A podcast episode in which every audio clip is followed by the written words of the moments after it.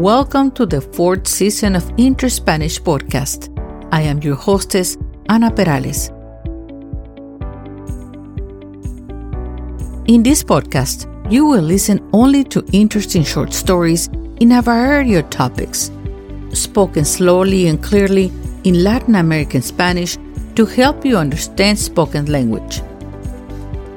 Here, you won't find grammar lessons, verbs, or vocabulary drills.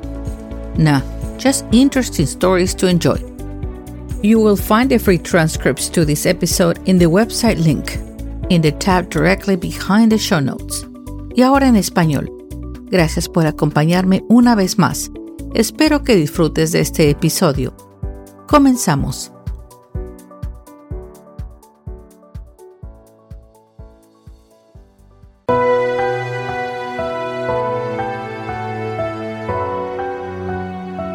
Yo soy una momia.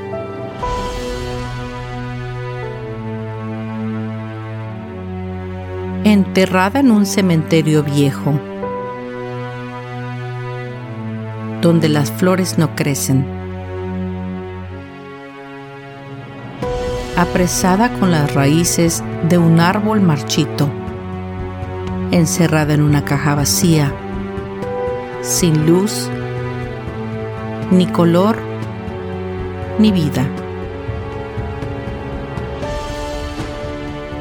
Yo soy una momia, enredada en un mundo donde las enfermedades son desconocidas, confundidas con hechizos y maleficios, sin remedios ni plegarias que las curan.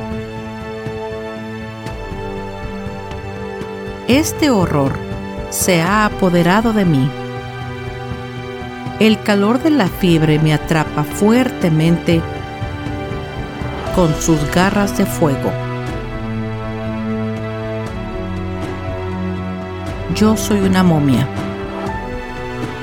un esqueleto de alambre en torno a mis huesos vanos, de piel arrugada, seca, sin voz ni alma.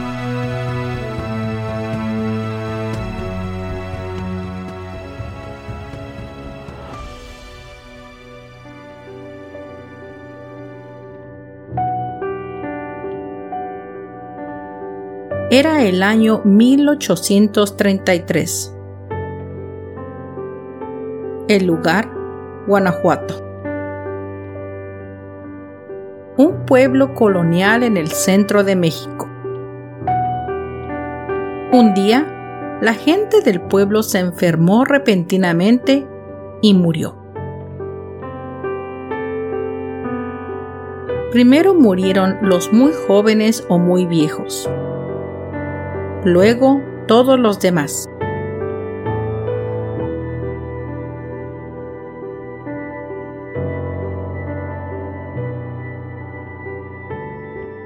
En tan solo unas semanas, la población disminuyó sustancialmente. La gente intentó todo para protegerse de la enfermedad, lanzar hechizos extraños, aplicar medicinas extrañas e inútiles y rezar.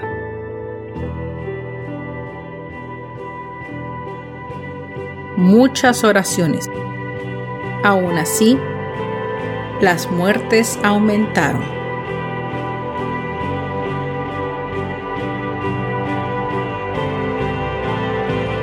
En la historia del hombre, el cólera ha sido una enfermedad que se ha presentado ya sea como epidemia, endemia o pandemia.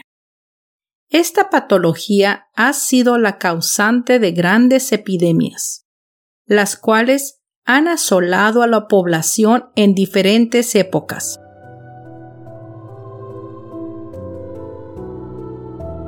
La epidemia de cólera de 1833 fue la más temida por la población y las autoridades. En ese año se propagó por el continente americano desde Canadá pasando por Estados Unidos, cruzando sus fronteras e internándose en la República Mexicana.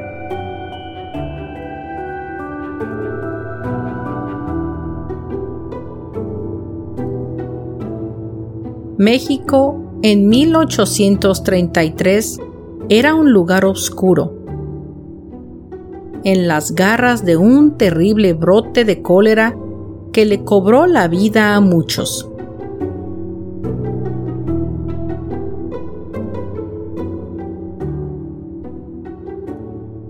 La cólera sería la gran epidemia del siglo XIX y pasaría a la historia por su inigualable devastación.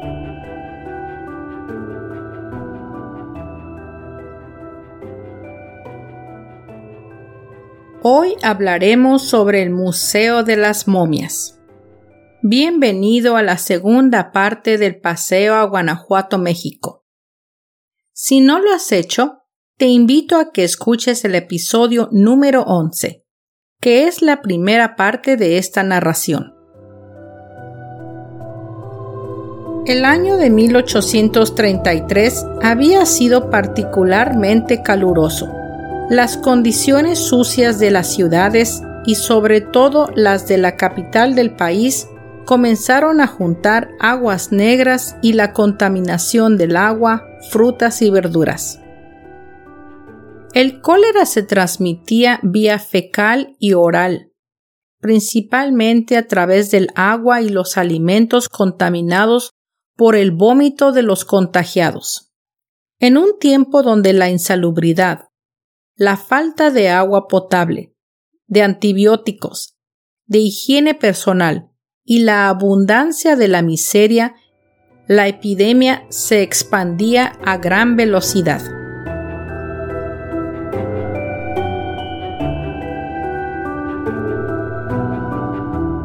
En la Ciudad de México, donde se calcula que perdieron la vida poco más de 19 mil personas, las escenas eran apocalípticas.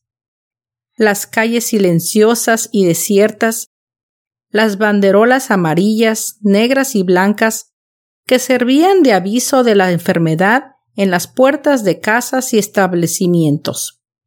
Las farmacias llenas de gente, las iglesias con las puertas abiertas de par en par, con mil velas en los altares, la gente arrodillada con los brazos en cruz, derramando lágrimas, y a gran distancia el ruido lúgubre de carrozas funerarias tiradas por cansados caballos y los panteones repletos de cadáveres. Los obispos y los curas anunciaban y decían que era el castigo divino de las almas pecadoras. Durante este tiempo, los cementerios mexicanos se llenaron rápidamente y el pequeño y colorido cementerio de Santa Paula en Guanajuato no fue una excepción.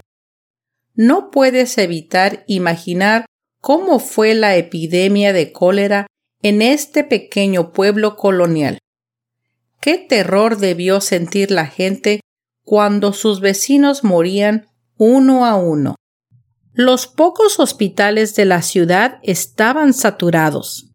Las muertes causaron una saturación en hospitales y cementerios. El número de muertos continuó. Se calcula que en total murió por esta epidemia el 5% de la población de la Ciudad de México.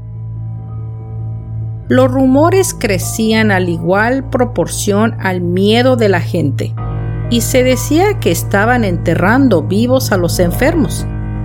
Habían visto un horrendo animal devorando cadáveres o que en algún embarcadero habían amanecido muchos peces muertos flotando sobre sus aguas como una señal del fin del mundo. Deben haberse aferrado desesperadamente a las supersticiones de la época.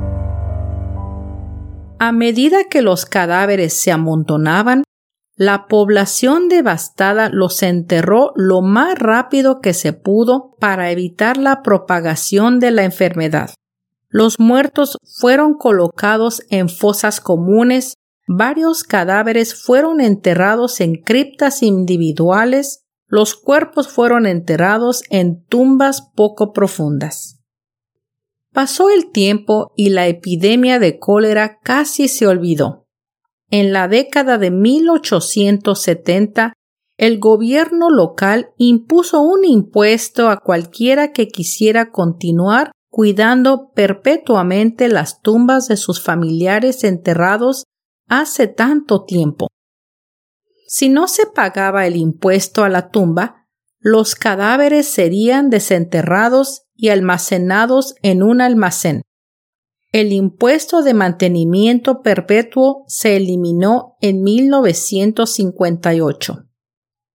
Una vez desenterrados los cuerpos, se descubrió que las condiciones del suelo y el clima seco de la zona habían momificado de forma natural muchos de los cadáveres humanos.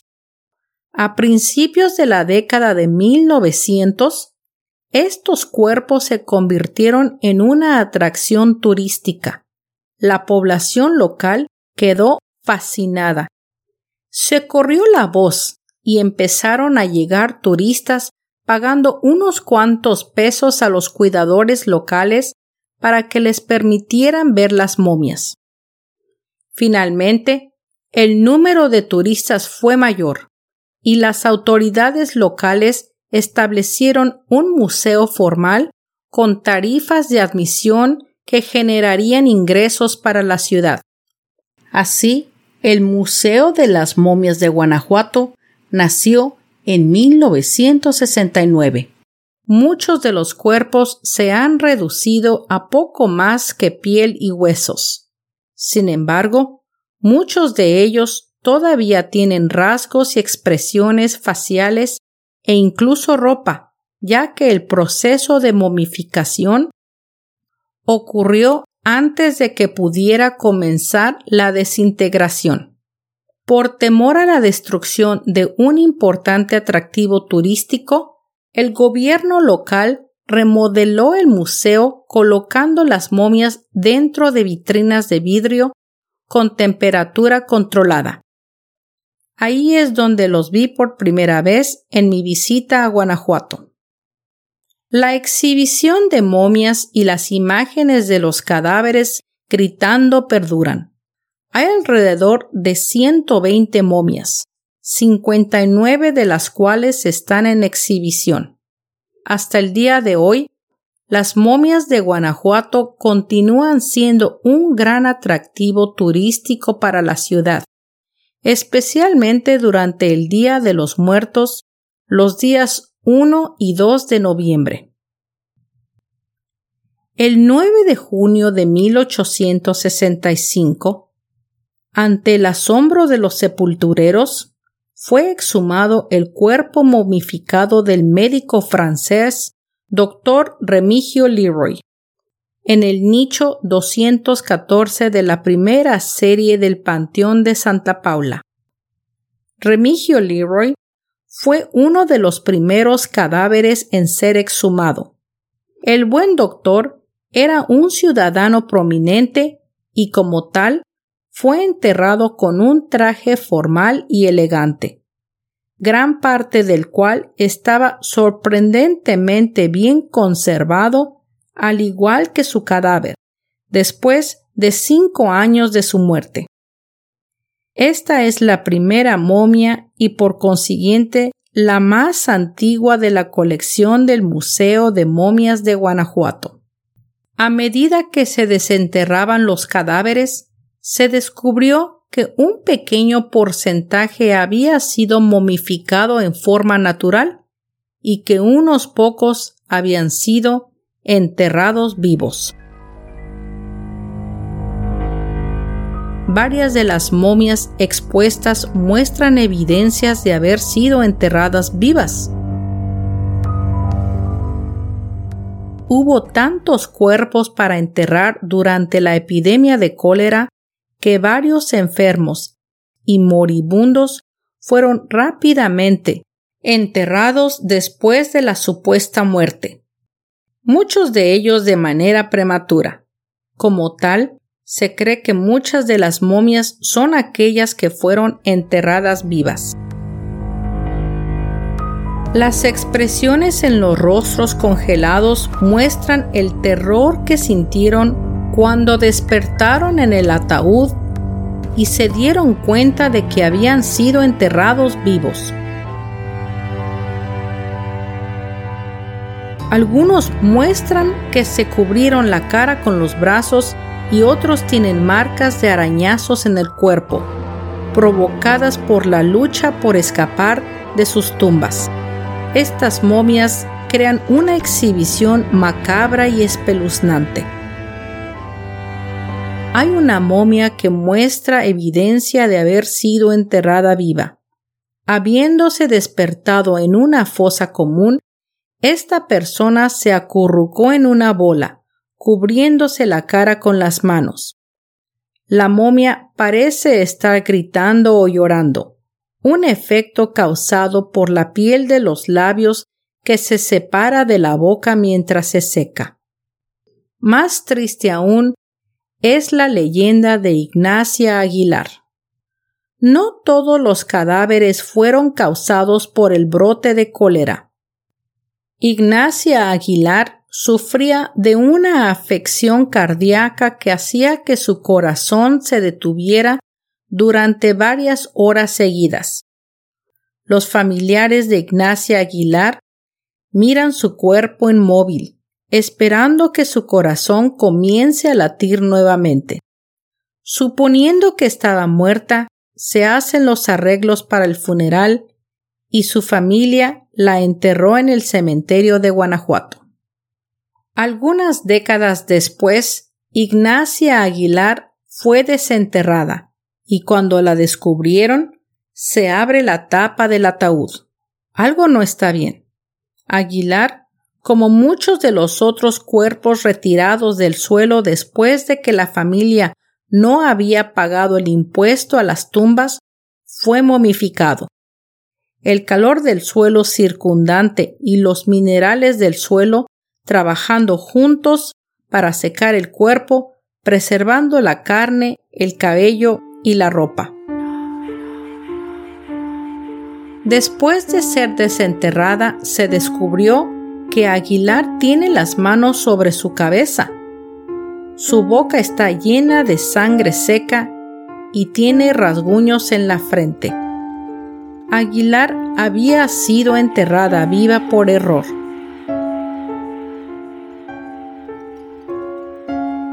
Se había puesto boca abajo y colocando los brazos debajo había intentado salir a empujones. Incapaz de escapar y la desesperación obviamente se volvió demasiado. Se presume que al descubrirse enterrada y viva y atrapada, Ignacia Aguilar intentó suicidarse mordiéndose las muñecas.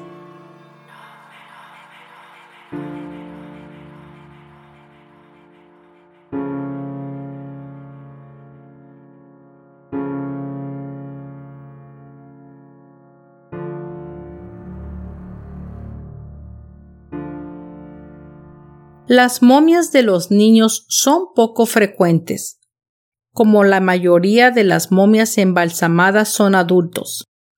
El Museo de las Momias alberga una serie de momias infantiles que fueron momificadas en forma natural. Muchas de las momias infantiles todavía tienen puesto su vestido de entierro, que en muchos casos es la vestimenta de bautismo. El museo afirma que tiene en exhibición lo que es la momia más pequeña del mundo, un feto preservado de 24 semanas, enterrado junto a su madre que murió de cólera. Es una exposición muy triste. El Museo de las Momias de Guanajuato no deja de tener sus historias de fantasmas. Se dice que las almas descontentas e inquietas perturbadas en su sueño eterno, recorren los pasillos del museo. Se han escuchado los sonidos de voces, susurros y bebés llorando en todo el museo vacío, mucho después de que los últimos turistas se han ido. Pasos inexplicables y figuras de sombras también son algo común después de horas durante la noche cuando la única persona presente es el cuidador. También se dice que el fantasma de una dama deambula por el museo. Algunos creen que es el espíritu de Ignacia Aguilar, la mujer que fue enterrada viva por error y pasó sus últimos momentos en una lucha atormentada. Su cuerpo ahora descansa con otros que murieron menos que pacíficamente en una exhibición. Y mientras algunas parecen estar tranquilamente en reposo, otras parecen estar desesperadas, acurrucados con sus brazos protegiendo la mirada horrorizada en su rostro. Algunas personas juran que los sucesos sobrenaturales son culpa de una bruja cuyos restos momificados también están en exhibición. La mujer, cuyo nombre se cree que es Carmen, se llama la momia bruja. Y se afirma que trató de hacer un trato con el diablo intercambiando su alma a cambio de la eterna juventud. Según la leyenda, el diablo no cumplió con el acuerdo, y los lugareños dicen que más tarde la encontraron recogiendo huesos de cadáveres en el área. La marcaron como bruja y la enterraron viva en el cementerio de Santa Paula. Después que se descubrió su cuerpo, lo colocaron encadenado en una jaula hace ya 100 años para exhibirlo, y así ha sido desde entonces. La jaula está rodeada de crucifijos como para sugerir que se mantengan las fuerzas malignas de la bruja dentro de la jaula.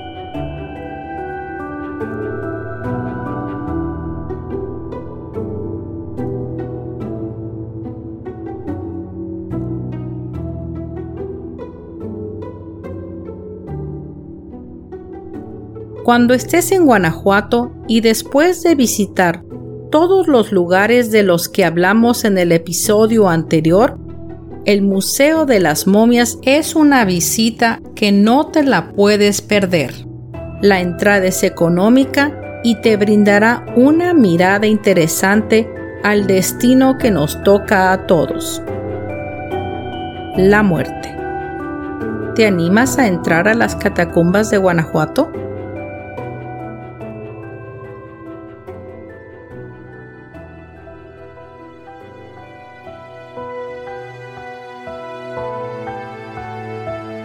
Yo soy una momia.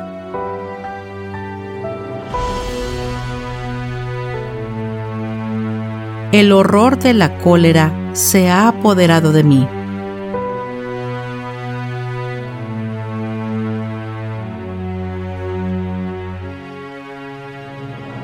El calor de la fiebre me atrapa fuertemente con sus garras de fuego. Me revuelvo en mi lecho enredada entre las sábanas, en un mar de sudor. Busco en la vida la muerte, como escape de esta pesadilla. Haz Dios que no vean ya mis ojos la horrible realidad que me aflige.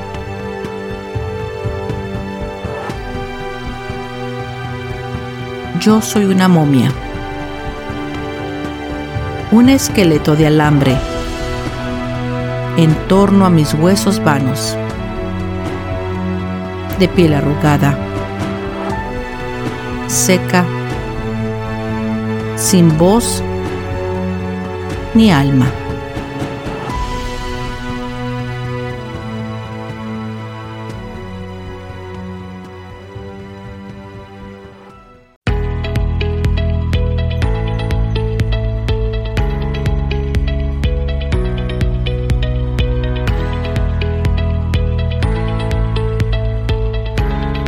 Hemos llegado al final de este episodio y quiero agradecerte el que me hayas prestado tu atención y escuchado hasta el final. Yo espero que hayas disfrutado de esta narración y quiero invitarte a que entres a mis redes sociales de Interspanish. Ahí encontrarás más información y algunas fotos sobre los episodios. También puedes comentar hacer preguntas y comunicarte conmigo. También quiero invitarte a mi nuevo canal de YouTube, donde podrás no solo oír los episodios, pero también verlos.